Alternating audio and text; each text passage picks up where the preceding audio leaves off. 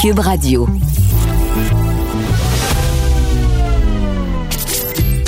Caroline Saint-Hilaire. Caroline Saint-Hilaire. Une animatrice pas comme les autres. Cube Radio. Bonjour, oui, très heureuse encore une fois de vous retrouver cette semaine. J'espère que vous avez eu une bonne semaine malgré euh, les nouvelles, euh, disons-le franchement, euh, plutôt tristes parfois, mais des fois aussi enrageantes. Quand on constate que sept femmes ont perdu la vie en sept semaines. Euh, c'est plutôt préoccupant. Euh, j'ai hâte de voir euh, le plan d'action du gouvernement du Québec sur ces sept féminicides. Et on parle beaucoup de ces femmes décédées, mais j'ai toujours une autre pensée pour les 14 enfants qui deviennent orphelins. c'est, ça a des conséquences sur la société. Alors, je, je m'attends à un plan de match rigoureux du gouvernement du Québec. Je m'attends aussi à ce que la société du Québec se mobilise. Je pense qu'on a tous un effort à faire aussi euh, sur le plan individuel. Euh, il y a aussi tout ce climat toxique dans le monde de la politique en général, mais particulièrement euh, dans le monde municipal. On sent que certains élus quittent le navire, ont plus envie de faire de politique. Donc, on va jaser un peu plus en long et en large avec des élus qui ont décidé de quitter la politique. Alors, bonne émission. Caroline Saint-Hilaire. Pas d'enveloppe brune, pas de lobbying. Juste la vraie bonne radio, dans les règles de l'art. Cube Radio. Semblerait que ce soit de plus en plus difficile de faire euh, de la politique et particulièrement de la politique municipale. On va aller parler avec quelqu'un d'autre euh, qui a décidé euh, de se retirer, en fait de ne pas se représenter. On va aller parler avec le maire de Mont-Royal, Philippe Roy. Bonjour, monsieur le maire. Bonjour, ça va bien? Ben, ça va très bien. Vous-même? Oh oui, moi ça va très bien, merci. Oui, j'ai lu vos déclarations, euh, Monsieur le maire, et, et bon, tout d'abord, vous avez été élu conseiller municipal en 2005. Euh, réélu en 2009. Vous avez été, euh, bon, vous avez remplacé euh, comme maire suppléant Vera Daniloc en 2010, par la suite élu en 2013, réélu par acclamation en 2017. Et là, vous avez annoncé tout récemment que vous en aviez assez et que, bon, c'est, vous alliez pas vous représenter en novembre de cette année parce que le climat était de plus en plus difficile, notamment sur les réseaux sociaux. Qu'est-ce qui a changé selon vous, Monsieur Roy, de, de, de, de la première fois où vous avez été élu en 2005 versus aujourd'hui en 2021? Bien, écoutez, premièrement, entendons-nous, c'est euh, je ne quitte pas juste à cause des médias sociaux. La raison mhm. pour laquelle je quitte, c'est ça faisait 16 ans, puis je trouvais qu'il était temps de laisser euh, une nouvelle génération euh, prendre sa place. Mais j'ai profité de mon de mon annonce pour justement amener ce sujet-là, des questions des médias sociaux. Euh, c'est très clair que depuis, depuis à peu près deux ans, le ton a changé sur les médias sociaux et c'est rendu très difficile pour les élus de faire leur travail dans ce contexte-là.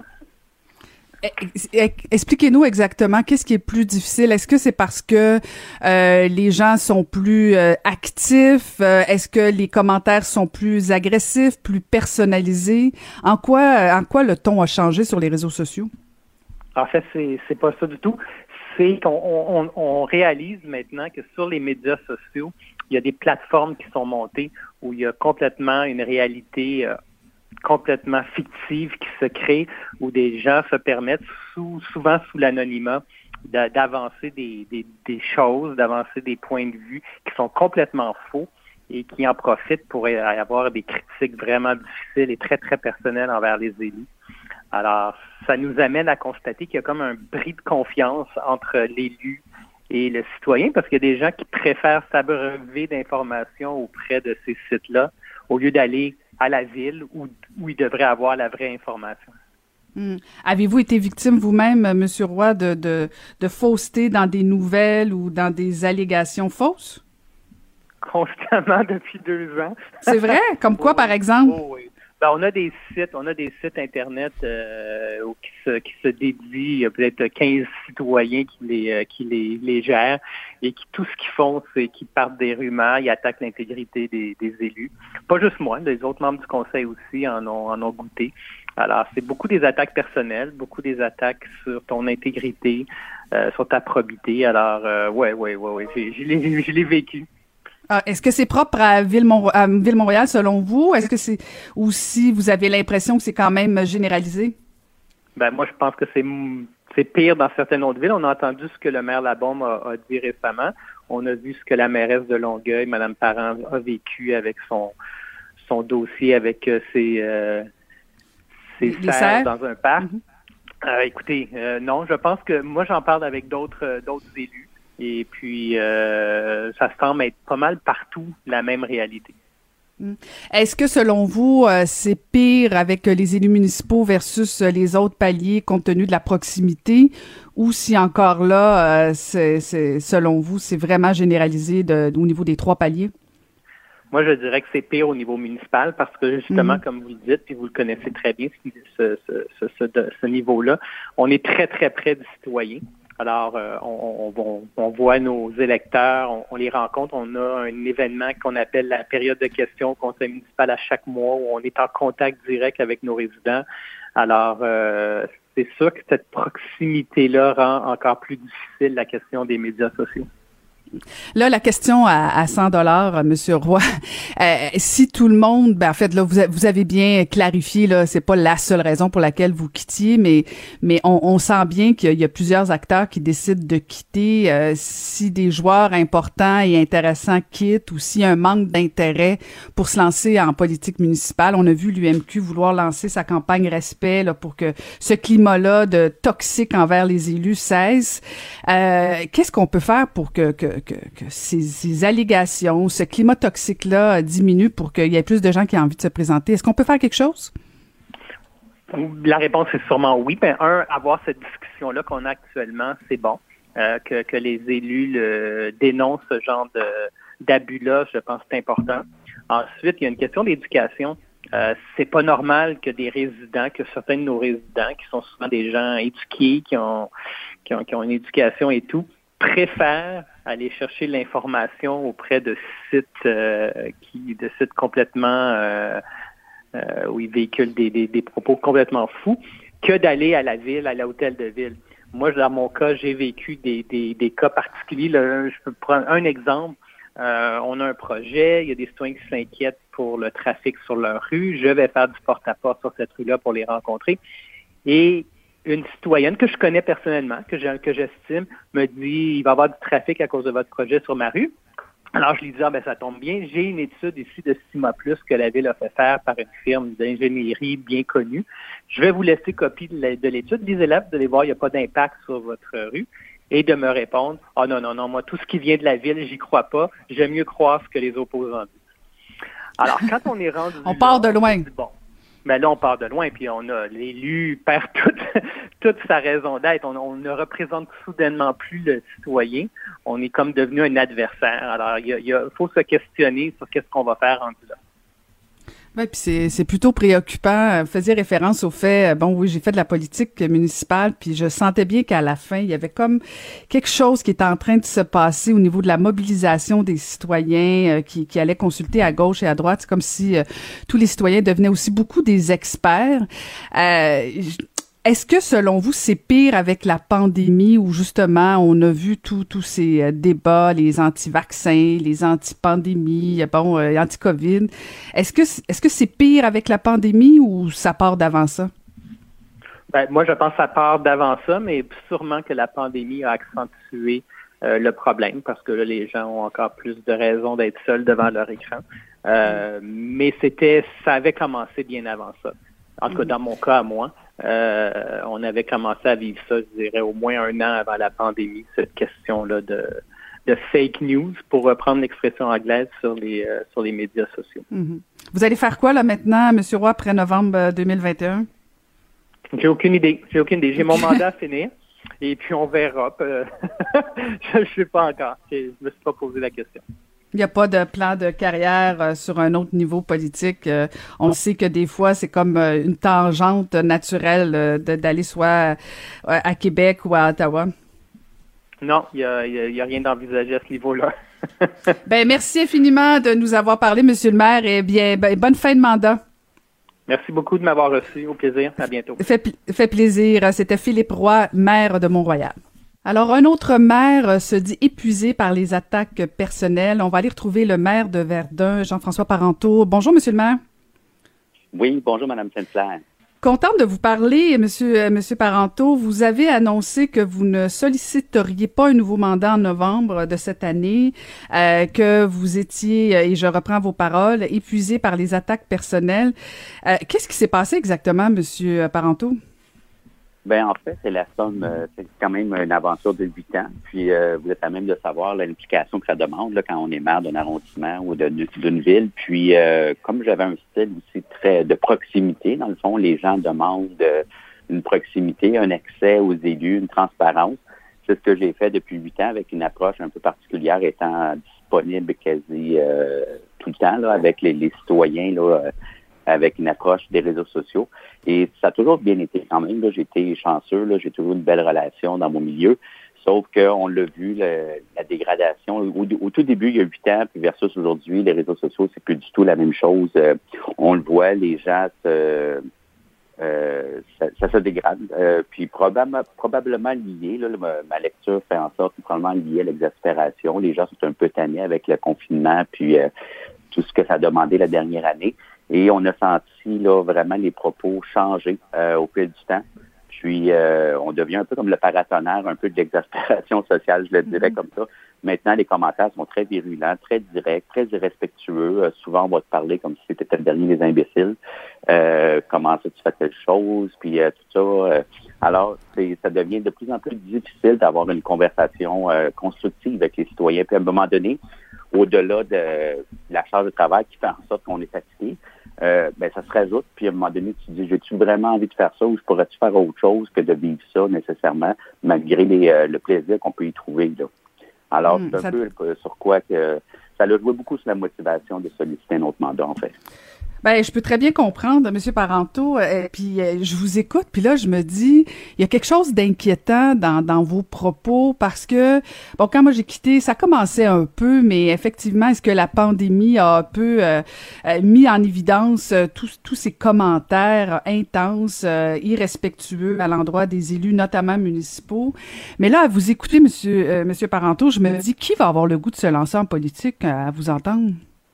Ben, quelqu'un qui va avoir le courage, l'énergie, parce que quelqu'un qui veut bien le faire. Moi, j'ai donné, j'ai fait huit ans.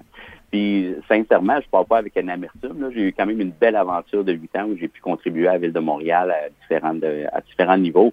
Mais sincèrement, à un moment donné, l'énergie est plus là. Et pensez-y bien pour quelqu'un qui, qui, a un travail, qui a une profession, une vie avant la politique, a une vie après. Puis la personne, mais c'est pensez-y bien, vous êtes à même de savoir euh, quand on calcule le salaire euh, versus qu'on le ramène à l'heure, là, c'est pas un salaire exorbitant. Là. Alors, euh, tu dis bon ben, ok, je l'ai fait, j'ai donné, j'ai donné à la société là un, service en service public. Puis maintenant, je pense que je peux le passer le passer le flambeau.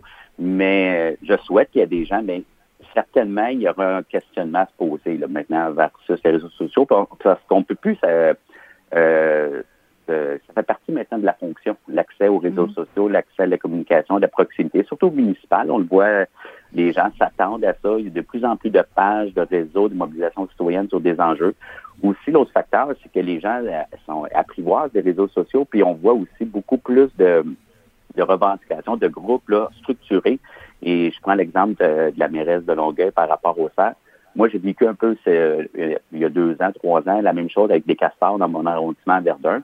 Euh, où qu'on devait intervenir au niveau des castors. J'avais le groupe des, euh, des, de protection des animaux là, à travers le monde, là, de la Californie. Je recevais des, centaines de courriels par jour. Puis je me dis, mais c'est complètement dément. Là, à un moment donné, il faut relativiser les choses. ça devient, tu te sens seul là-dedans. Là. Tu, un peu démuni. Là. Puis euh, c'est ça, puis c'est un pensée du bien. Puis je pense que pour la démocratie, parce que je trouve que c'est une belle fonction, c'est quelque chose d'important, il va falloir assainir un peu l'espace parce que pour donner le goût aux gens d'y aller. Hmm. Monsieur Parenteau, euh, euh, est-ce que je, vous entends euh, comparer avec la situation de Longueuil et je me fais la réflexion suivante. Est-ce que c'est la différence du fait que les, les, citoyens sont plus informés, plus mobilisés, puis plus facilement euh, mobilisés avec les réseaux sociaux? Est-ce que c'est le manque de courage des élus? Parce que je, je, prends, je prends ton, votre exemple de, de des écureuils, euh, des, pas des écureuils, pardon, des castors. il y a un autre problème avec les écureuils, mais allons-y sur, sur les castors.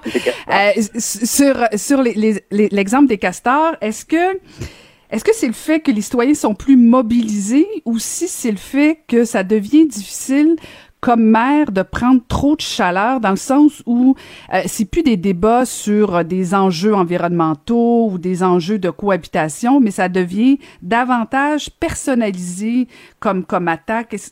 J'aimerais juste comprendre la différence parce que me semble que c'est aussi le rôle d'un élu de prendre des fois de la chaleur, euh, de dire ben j'assume ma décision, mais mais mais pourquoi c'est plus difficile en 2021?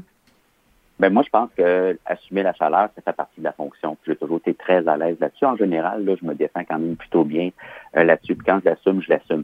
Sauf que, comme vous le dites, justement, il y a une plus grande mobilisation et euh, les groupes de pression, parce qu'il y a des groupes de pression très organisés, autant pour, par exemple, pour des bonnes raisons, euh, selon le point de vue, la protection des animaux, le, les groupes de pression bon, au niveau de l'écologie, au niveau de plein de choses, là, euh, sont beaucoup plus mobilisés. Il y a, un, comment je pourrais dire ça, un rapport de force, de frappe beaucoup plus grand qu'avant.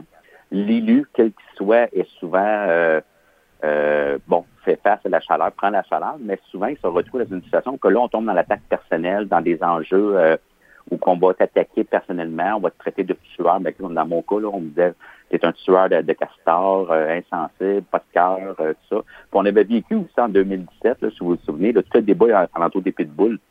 Mmh, ben oui. C'était la même chose. C'était virulent, c'était vraiment démesuré parce que on vient enlever toute la portion discussion, euh, mettons, de, de, de, garder une certaine hauteur là, dans, dans, le débat pour faire avancer le débat. Parce que moi, je, je, constate que le débat il est important dans la société. Puis je suis content de voir que les gens, on peut euh, échanger avec les citoyens. C'est un contact c'est un travail de, de, de, de, lecture de terrain important. Les réseaux sociaux permettent ça. Mais aujourd'hui, c'est la démesure. Puis malheureusement, c'est une poignée de gens, souvent avec des intentions très euh, ciblées, limitées, qui font en sorte que ça fait déraper le discours. Euh, puis vous êtes, moi je dis souvent, à la base, il y a un enjeu. C'est que le citoyen t'interpelle toujours avec un regard individuel d'un sujet. Et toi, tu réponds en général comme politicien avec un regard beaucoup plus euh, euh, large, plus politique, plus euh, social. Alors, il y, a toujours, il y a toujours un décalage à la base, mais en partant. Mais là, c'est amplifié avec les réseaux sociaux, les structures, l'organisation. Mm-hmm. Et donc, pour vous, Monsieur Parenteau, bon, c'est ça, ça va être la fin de huit ans de vie municipale comme maire de Verdun. Est-ce que, est-ce que du, de la politique à un autre niveau, c'est quelque chose qui vous intéresse ou vous avez vraiment fait une croix sur la politique en général? Ben, pour le moment, sincèrement, je pense que c'est important de reprendre ces Ça, c'est une réponse politique, là, pour le moment. Oui, oui, oui. oui, oui, c'est une réponse politique, mais c'est une réponse sincère et honnête. Pour le moment, mon désir, c'est vraiment de faire un pas de recul. Je ne ferme pas la porte à, à, d'autres options, euh, mais c'est vraiment un saut dans le vide personnel parce que je me dis, euh, bon, j'arrive à un tournant aussi de ma vie où je me dis, bon, mais qu'est-ce que je fais pour la suite des choses? Puis, euh, je laisse toutes les portes ouvertes, mais on, on verra pour la suite. je vais terminer mon mandat quand même. J'ai fait mon annonce plus tôt. Euh, il me reste qu'en novembre, puis que je vais m'amuser à, savourer, dans le fond, le plaisir que j'ai de, faire euh, servir les citoyens. Puis après novembre, là, je pourrais réfléchir à la suite. J'imagine que quelqu'un comme Denis Coderre a essayé de vous faire changer d'avis pour que vous reveniez avec lui, là, quand même. Ben, Denis, c'est un ami. Euh, je m'en suis jamais caché. c'est certain que j'ai senti une certaine déception quand j'ai fait mon annonce, mais il a fait, il comprenait ma décision, puis il savait très bien. Il y a eu le même un passage aussi de pas évident en 2017. Puis euh, c'est ça. Alors j'ai pris une décision peut-être de pas renouveler mon mandat, puis de, prendre un pas de recul. Ben merci infiniment et euh, ben merci pour vos huit années de service. Bonne chance pour euh, la suite des choses. Merci, Mme Sinclair. Au revoir. Merci beaucoup. C'était Jean-François Parenteau, maire de l'arrondissement de Verdun.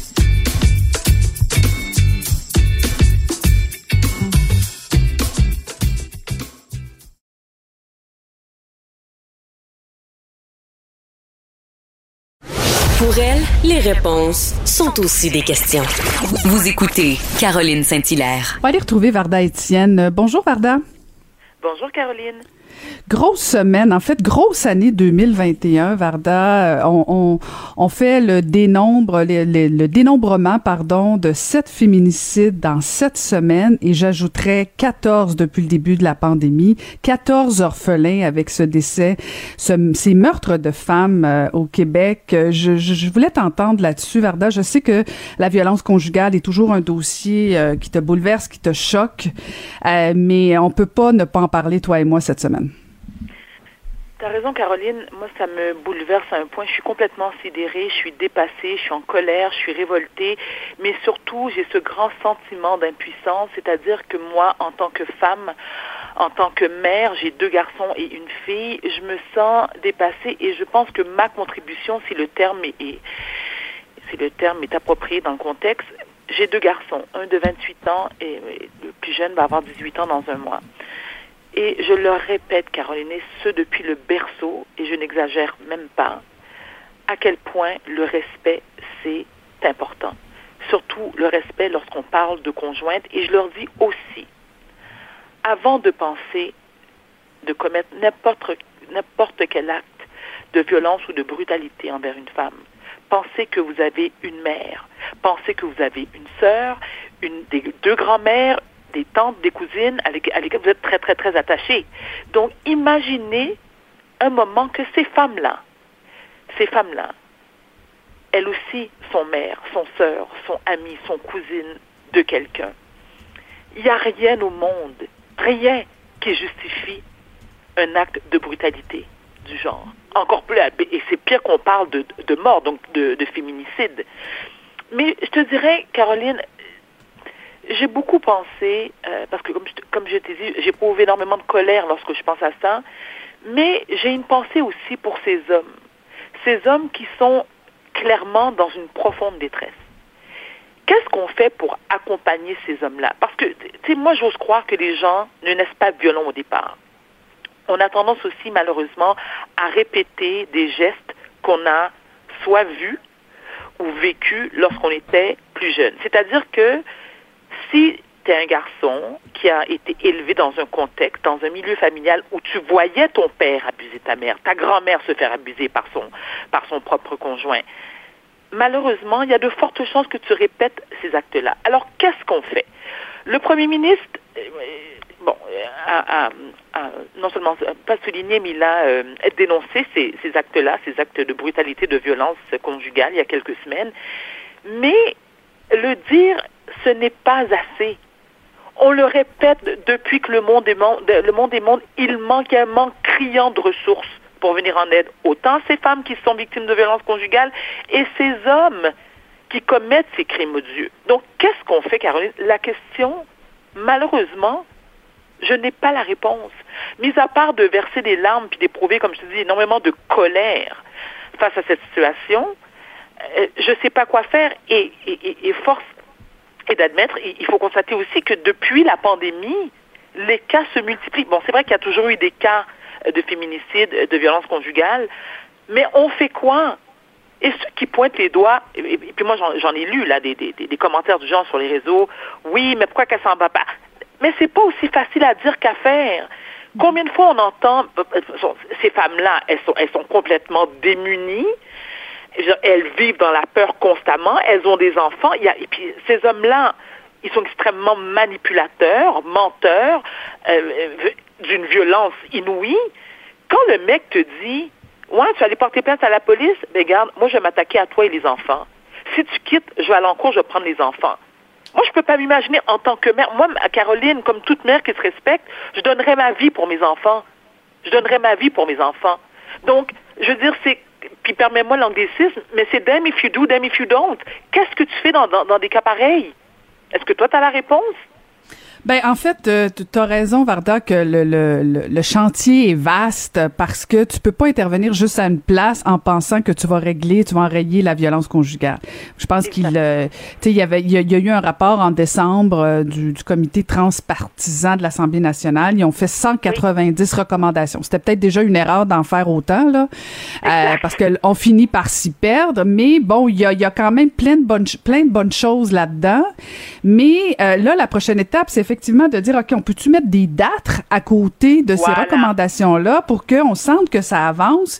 C'est pas vrai que, tu sais, si on donne plus de ressources pour les hommes, parfait, on règle un niveau, mais il faut aussi donner plus de ressources aux femmes, il faut plus de moyens, il faut faire de l'éducation. Tu sais, tu parles de l'éducation de, de nos garçons. On a un rôle comme parents pour éduquer nos, nos garçons. On a un rôle comme parents d'éduquer nos filles aussi, de pas accepter ça. Fait que donc, c'est, écoute, c'est énorme. Euh, puis, tu sais, on, on, je t'écoutais tantôt, puis là, je me disais, OK, euh, Varda est aussi impatiente que moi des fois. Euh, et, là, je me disais, on est tous tannés, tous tannés, en fait, partout au Québec. Je veux dire, il n'y a pas personne qui applaudit ces féminicides-là. Mais on fait, on fait quoi? On commence par quoi? Et, mais ça, c'est là où le rôle du gouvernement, je pense, devient important de dire, OK, je vais, je vais être le leader pour faire un plan de match, euh, pour que, oui, on commence tranquillement. C'est sûr que il risque d'en avoir un autre la semaine prochaine, dans deux semaines, parce qu'on part de loin, mais il faut qu'on sente qu'on commence à s'attaquer au problème, là. Et non seulement ça, Caroline. Tu sais, moi, lorsque j'entends qu'il y a des organismes, des centres qui accueillent ces femmes qui sont en détresse et qu'elles sont obligées, imagine de leur dire, il n'y a plus de place.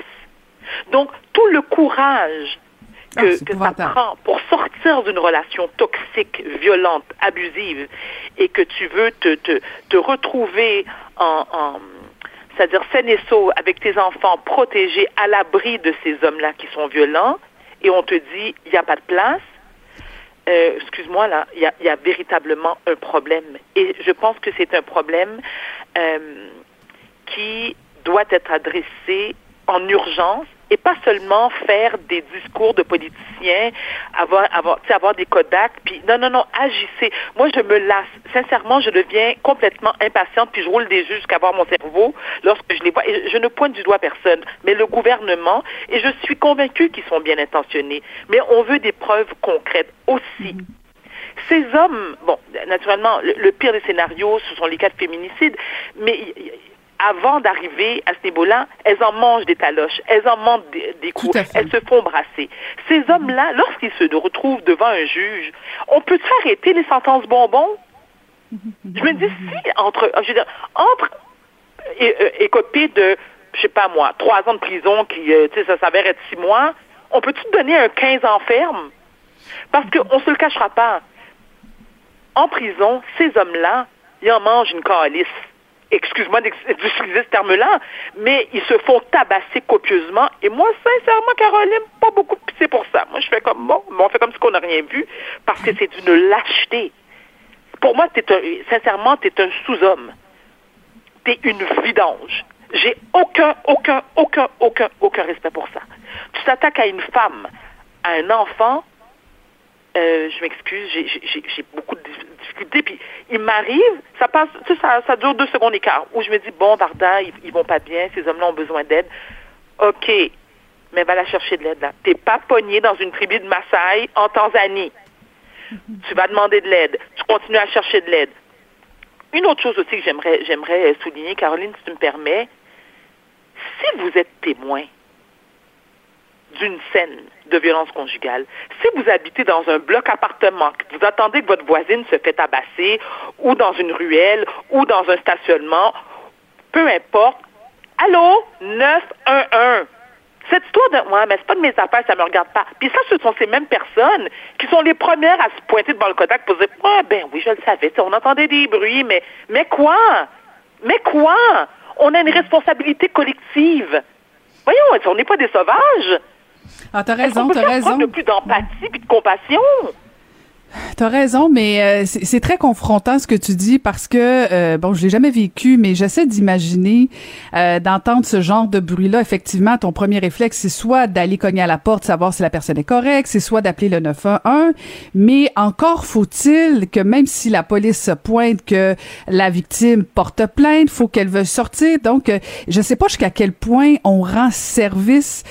T'imagines Varda que si tu portes plainte et que la police débarque, c'est fort possible qu'elle en mange une plus forte après.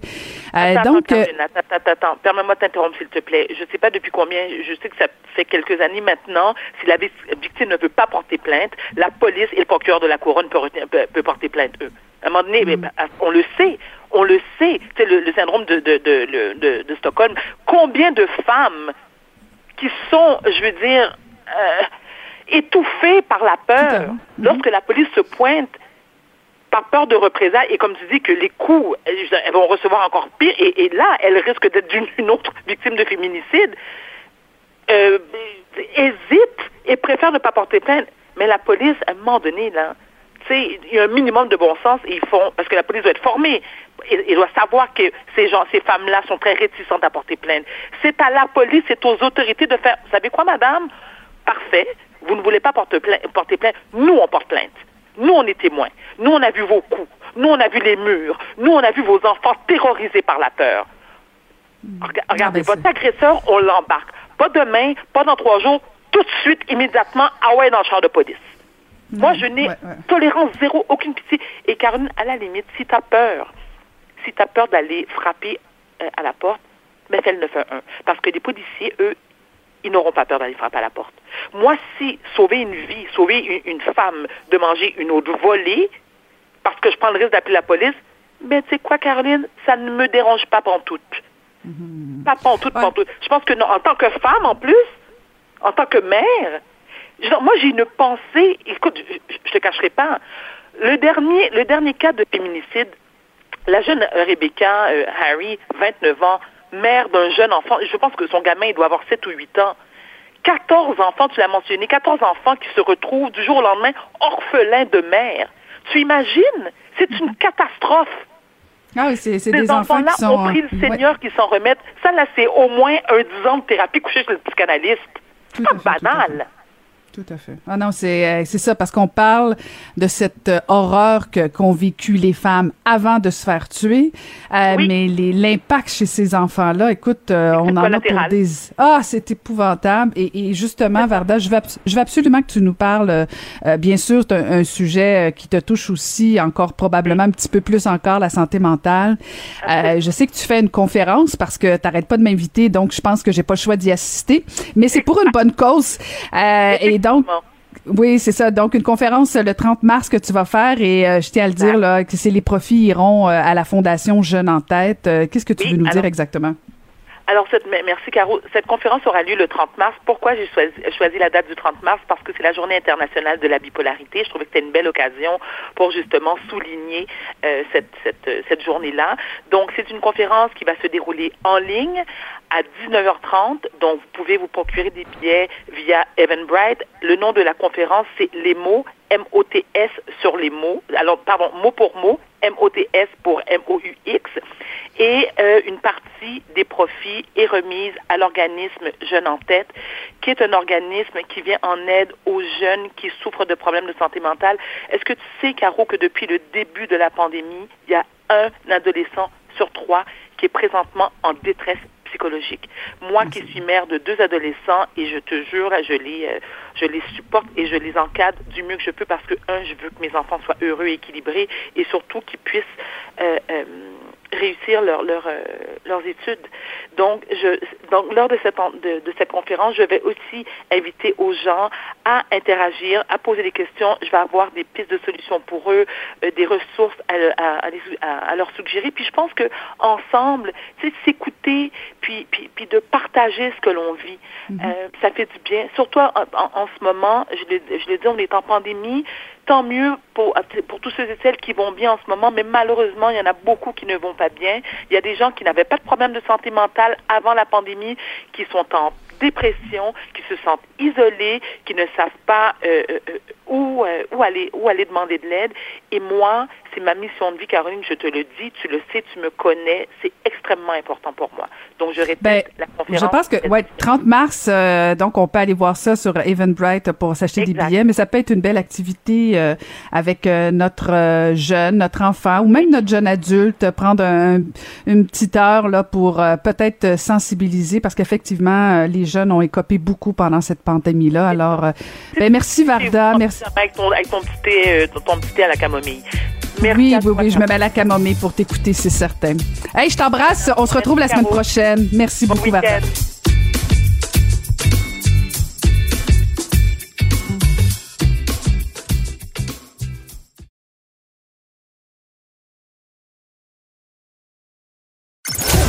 Ancienne mairesse de Longueuil, l'actualité. elle Vous écoutez Caroline Saint-Hilaire, Cube Radio. On va aller jaser politique avec Marc-André Leclerc. Bonjour Marc-André. Bonjour Caroline. Écoute, y aura-t-il, y aura-t-il pas d'élection fédérale? Écoute, j'ai l'impression qu'à chaque semaine qu'on va se parler, on va évaluer les déclarations de Justin Trudeau, les déclarations de l'opposition. Mais là, cette semaine, on a comme senti que Justin Trudeau est en train un peu de dégonfler la ballonne électorale. Hein. Oui, exactement, Caroline. Donc, hier, euh, au cours de la semaine, des derniers jours, M. Trudeau a commencé un peu à, dans différentes entrevues. Puis là, tu as raison, on commence à tout analyser. Là. Puis à chaque fois que M. Trudeau fait une entrevue, puis que l'animateur ou l'animatrice pose une question, et qu'on dit, mettons, est-ce qu'on va se reparler avant, pendant ou après la campagne? Puis là, ils disent, ben, peut-être dans un petit bout, pas tout de suite. Fait qu'on va analyser ça. Euh, bon, c'est intéressant, ça fait partie de la, de la joute politique. Mais hier, dans une entrevue euh, à Sirius XM, avec l'ancien animateur de CBC, euh, Peter Millsbridge, il il a dit vraiment que les gens ne doivent pas avoir peur en élection, que les gens sont vraiment euh, concentrés à recevoir leur, vaccin. Et ça, ça va un peu dans la suite, Caroline, des derniers jours où on entend qu'il y aurait, il y aurait peut-être, euh, on espère que non, des problèmes au niveau de l'approvisionnement en vaccins. Et on sait qu'il y a une fenêtre électorale qui est devant lui pour M. Trudeau, mais que tout ça tient à, à ce que la vaccination aille bien.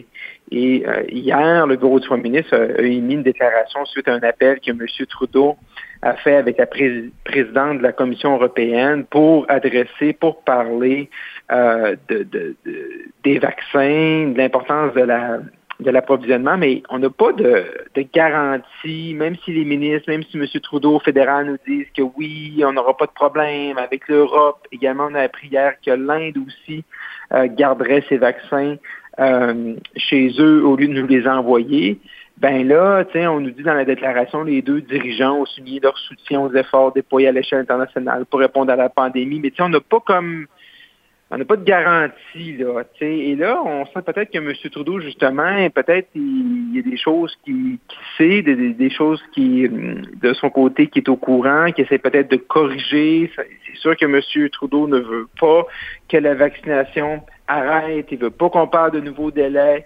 Euh, c'est pas bon pour une fenêtre électorale au printemps, c'est pas bon pour sa réélection en peu importe que ce soit ce printemps ou cet automne. Donc il y a peut-être là euh, des informations que le gouvernement fédéral essaye présentement de travailler pour s'assurer que ça n'arrive pas, cherche en doute des garanties, aimerait ça avoir des garanties, doivent parler avec les compagnies euh, pharmaceutiques, mais on sent que M. Trudeau Peut-être. Et c'est peut-être une ruse aussi. Hein. On connaît la date de son budget, 19 avril. Donc, qui dit un budget tard, nous dit que ça, ça, peut être un prétexte à, une élection, mais que peut-être également c'est une ruse d'essayer de changer un peu le narratif, de dire, ben, mais c'est l'important, c'est la, vaccination, c'est la reprise économique. Puis si jamais on va en élection, c'est parce que là, les partis d'opposition m'auront battu, mais on sait que les partis d'opposition, ils n'ont aucun intérêt présentement euh, d'aller en élection.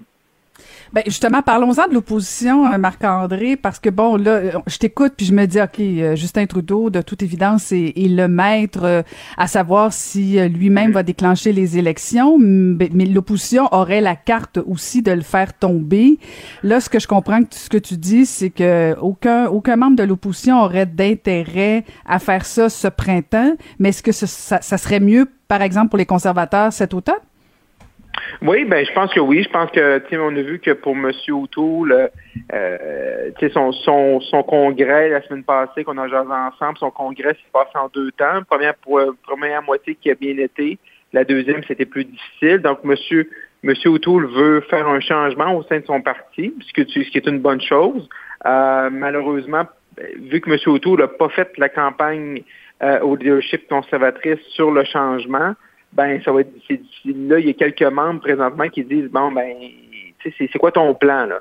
Et ça, je pense que monsieur, malheureusement pour lui, monsieur O'Toole paye un peu pour le type de campagne à l'échifrie qu'il a fait. Hein. Il a fait une campagne à l'échifrie, il était passé très campé sur la poursuite, poursuivre les idées conservatrices, un peu la, continuité, tandis que monsieur McKay était vu comme quelqu'un qui allait un peu plus là, shaker là, euh, le temple conservateur, les idées, tout ça les ramener un peu plus, mettons, vers le centre droit. Donc, il, mais M. O'Toole s'est présenté comme étant le pionnier conservateur qui allait garder la base satisfaite. Et là, il dit à la base, en d'entrée de jeu dans son discours vendredi soir passé, il dit ben il faut changer. le pays a changé, il faut changer. Je pense qu'on s'entend sur le constat, mais euh, d'amener un parti à changer, d'amener sa base quand tu t'es euh, quand tu t'es campé comme étant euh, l'homme de la continuité, bon, mais il y a un peu de mélange à faire. Donc, il y a besoin de temps, M. O'Toole, pour amener son, parti à, à, le suivre là-dedans. Ça se fait, mais tu sais comment ça marche à l'intérieur quand un chef dit on va changer de parti. Temps des gens qui sont un peu plus camper la base, euh, surtout pour les conservateurs, de ne pas changer. Donc, à partir de ce moment-là, c'est sûr qu'il y a du travail à faire, donc il y a besoin de temps. Et on voit que pour M. Blanchette, il n'y a pas vraiment de presse à y aller. ils sont satisfaits des, de la dernière. M. Blanchette est prêt à en découdre. Il l'a dit cette semaine. Il a hâte à en découdre, mais pour lui, il voit que la fenêtre électorale euh, se referme peut-être sur le printemps. Et pour M. Singh, ben, avec toute l'histoire du professeur euh, Attaran, ben, on voit que M. Singh, le, Québec ne compte pas beaucoup pour lui dans sa stratégie électorale. Également, ça fait surprenant qu'il fasse tomber le gouvernement. Donc, euh, ça sera peut-être partie remise pour, pour cet automne. Ben écoute, on va suivre ça et j'ai l'impression que peut-être la semaine prochaine, Marc-André, on, aura un autre discours. Euh, un autre son de cloche, oui. un autre son de cloche, mais de toute façon, euh, ça risque effectivement de, de, de, bouger à partir du 19 avril euh, au niveau fédéral. Mais sinon, plus proche de, de, nous un peu, si on parle de vaccination, il commence à avoir, disons, une différence assez énorme entre Montréal et les régions au niveau de la vaccination. Euh, Marc-André? Oui, oui. On savait qu'il allait avoir une grosse différence il y a quelques semaines quand le gouvernement du Québec nous a dit qu'il y avait environ 100 000 doses qui allaient être priorisées vers Montréal versus les régions. Mais là, on le sent et là, on peut, et là, euh, je vais donner des exemples qui sont très proches de moi, Caroline. Euh, on sait que M. Legault va se faire vacciner vendredi, le 26 mars. C'est ça, il n'y a pas de problème. M. Legault décide de suivre euh, les recommandations. Son groupe d'âge était ouvert, il a pris son rendez-vous. Il va à Montréal comme tout le monde se ferait présentement. Mais moi, je pense que M. Legault aurait pu se faire vacciner au début parce que je pense qu'un premier ministre euh, mérite quand même d'être protégé, pour on a besoin de lui aux commandes de l'État. Mais quand je prends mon entourage au lac Saint-Jean, euh, mon père, par exemple, il a le même âge que M. Legault, il n'a pas encore pris son rendez-vous. Il, ne, peut pas encore le prendre parce que sa catégorie, catégorie d'âge, est 60-65 ans, n'est pas ouverte. Et si je prends des gens également qui sont dans mon entourage au lac Saint-Jean, 65-66 ans, oui, ces gens-là ont leur rendez-vous parce que la catégorie est ouverte, mais ça va au 8 mai. Donc, M. Legault, par exemple, qui a 63 ans, 64 ans, lui, c'est le 26 mars, mais des gens en région c'est rendu le 8 mai pour des gens de 65 ans et plus, donc on est rendu 43 jours plus tard. Mais ça, ça veut dire que mon père, qui n'a pas encore pris son rendez-vous, donc lui qui a le même âge que M. Legault, par exemple, et comme je dis, M. Legault, parfait, il a suivi les règles, puis tant mieux, il se fait vacciner demain. Mais c'est-à-dire que présentement, il n'a pas pris encore son rendez-vous parce que c'est pas ouvert et les rendez-vous sont complets jusqu'au 16 mai. Donc, on risque d'avoir peut-être deux semaines euh, deux mois de différence, excuse-moi Caroline, entre quelqu'un entre 60 et 65 ans à Montréal versus quelqu'un entre 60 et 65 ans à Robertval au Lac-Saint-Jean. Ça commence à faire beaucoup. Et là, qu'est-ce qu'on voit? Un peu partout? C'est les Lac-Saint-Jean, l'Outaouais. L'Outaouais fait la dernière région au Québec en termes de, taux de vaccination. On voit que le nombre de cas augmente euh, présentement dans des éclosions dans les écoles, dans les milieux de travail. Et donc, à partir de ce moment-là, pourquoi, il y a quelques semaines, c'était bon de prioriser des vaccins pour Montréal parce que c'était l'épicentre. Mais là, quand je lis les journaux puis que je vois c'est mon patelin chez moi où je suis né, qui est Robert Val, mes deux écoles primaires, secondaires sont fermées actuellement pour deux semaines. Et là, les médias nous disent que c'est l'épicentre, que M. Dubé nous dit mardi en point de presse, non, on ne va pas envoyer plus de doses de vaccins dans ces coins-là du Québec. Et là, et toi aussi, Caroline, c'était beaucoup dans les médias, elle ajoute euh, à Cube, et je, je suis que tu, vas te faire interpeller. Euh, il y a beaucoup de grogne. Et moi, chez nous, je me fais beaucoup interpeller par les gens de ma région, tu sais, qu'on n'est pas des citoyens de seconde classe. Puis pourquoi, tu sais, quand c'est bon pour Pitou, c'est pas bon pour Minou, tu sais, comme on dit en, bon québécois. Donc, euh, il faut faire attention. On savait que c'était un risque, mais là, les écarts, on savait que les écarts allaient être importants. Et là, on le voit parce que les gens commencent à prendre des rendez-vous dans notre entourage, fait qu'on est capable de quantifier ces écarts-là. Parce qu'en fait, euh, les gens s'attendaient à ce qu'on donne un petit coup pour Montréal, euh, mais là, c'est rendu pratiquement uniquement à Montréal. La différence, à mon avis, Marc-André, elle est trop grande, euh, et, là, ça va devenir effectivement un enjeu, parce que bon, tu parles du Saguenay, les cas augmentent. Là, ça ça, ça pas de bon sens. Là. Je, moi, je pense que tout le monde comprenait pour les 75 ans et plus à Montréal qu'on priorise. Je pense que tout le monde était d'accord.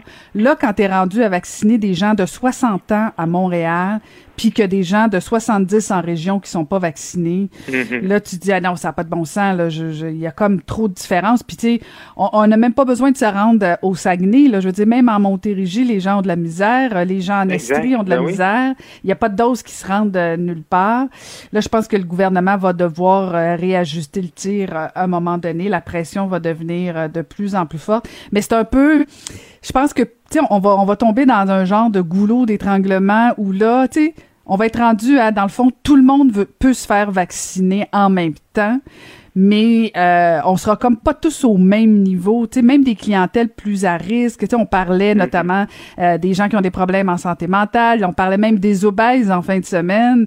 Euh, là, donc, et là, ça, écoute, là, la pression, d'après moi, va devenir très, très, très forte pour le gouvernement du Québec au niveau de la vaccination.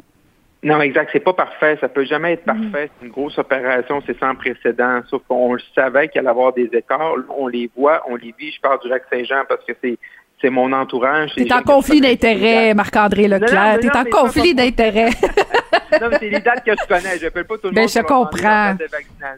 C'est les dates que les, gens, mais, les gens mm. dans mon entourage, euh, ma famille, ma belle famille me rapportent. Et c'est là que on est capable de, quantifier ces écarts-là. Et, et sans oublier que moi, ce qui me dérange un peu, Caroline, c'est que depuis les derniers jours, on voit comment l'ensemble du gouvernement puis de la, santé publique, tout le monde dit Ah non, non, non, c'est comme la transmission communautaire, mais c'est pas à cause de la relâche. Et là, on a vu euh, certains directeurs de la santé publique dire Ouais, peut-être, on commence à sentir les effets de la relâche. Moi, je pense que on, le savait, les variants, la relâche, c'était pas un bon cocktail. Puis là, présentement, on le vit. Euh, on voit des, des hausses, oui, au Saint-Saint-Jean, oui, en Outaouais, mais également un peu partout, tranquillement. Bas-Saint-Laurent également. On a vu des petites hausses en Estrie.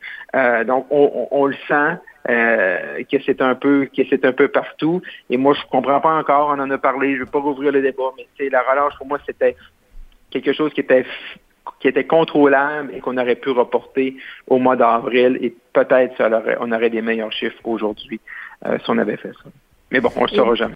on le saura jamais, effectivement. Marc-André, je veux t'entendre sur euh, le rapport du BAP sur GNL Québec. Euh, on, a vu que, bon, dans le fond, le constat général du BAP, c'est que, dans le fond, il y a plus, il y a plus de risques que, que davantage de donner suite au, projet GNL Québec.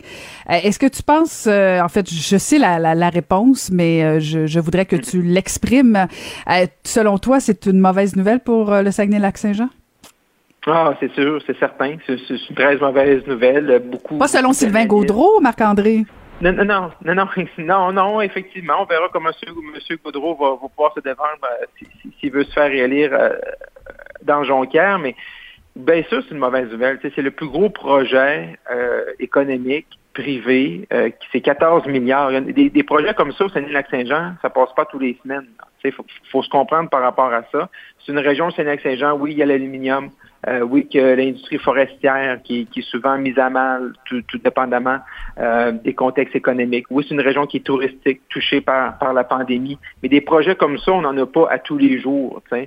Puis euh, moi, ça me fait ça me fait toujours un peu sourire quand je vois, tu sais, puis dans le rapport, il en parle, tu que c'est pas accepté socialement. Il n'y a pas d'acceptabilité, c'est pas. Mais mais ça, faut un il faut pouvoir le définir. Parce que là, dans tous les projets, OK, que ce soit au Québec, au Canada, euh, qui sont énergétiques ou qui ont une qui, passent sur des terrains ou sur des territoires ou qui vont impacter des communautés, mais c'est qui qui doit accepter, tu sais? Parce qu'au Saguenay-Lac-Saint-Jean, les gens sont pour le projet.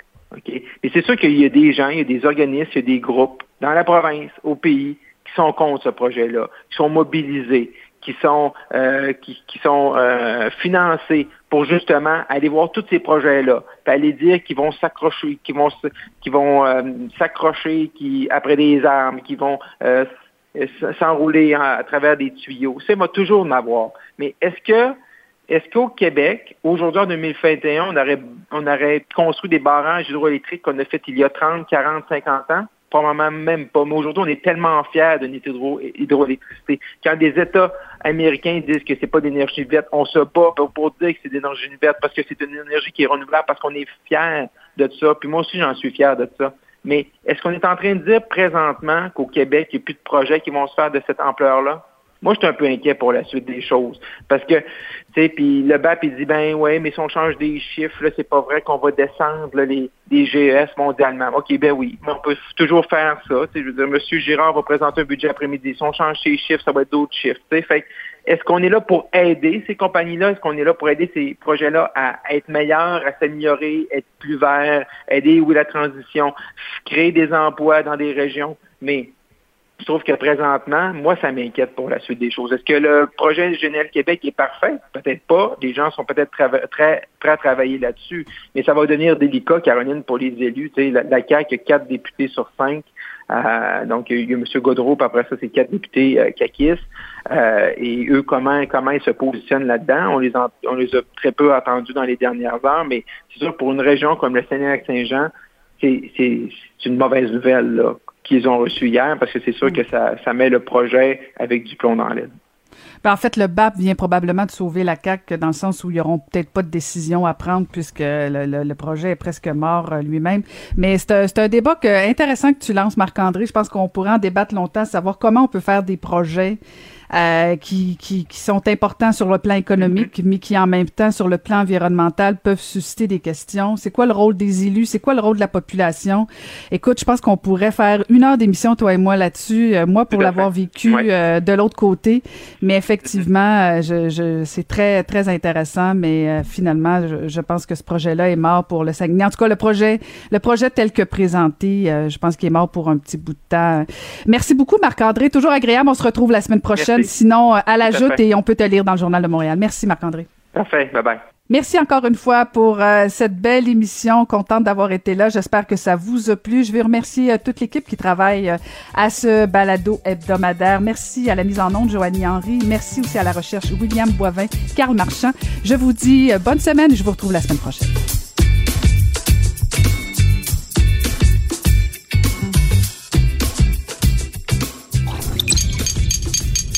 Cube Radio.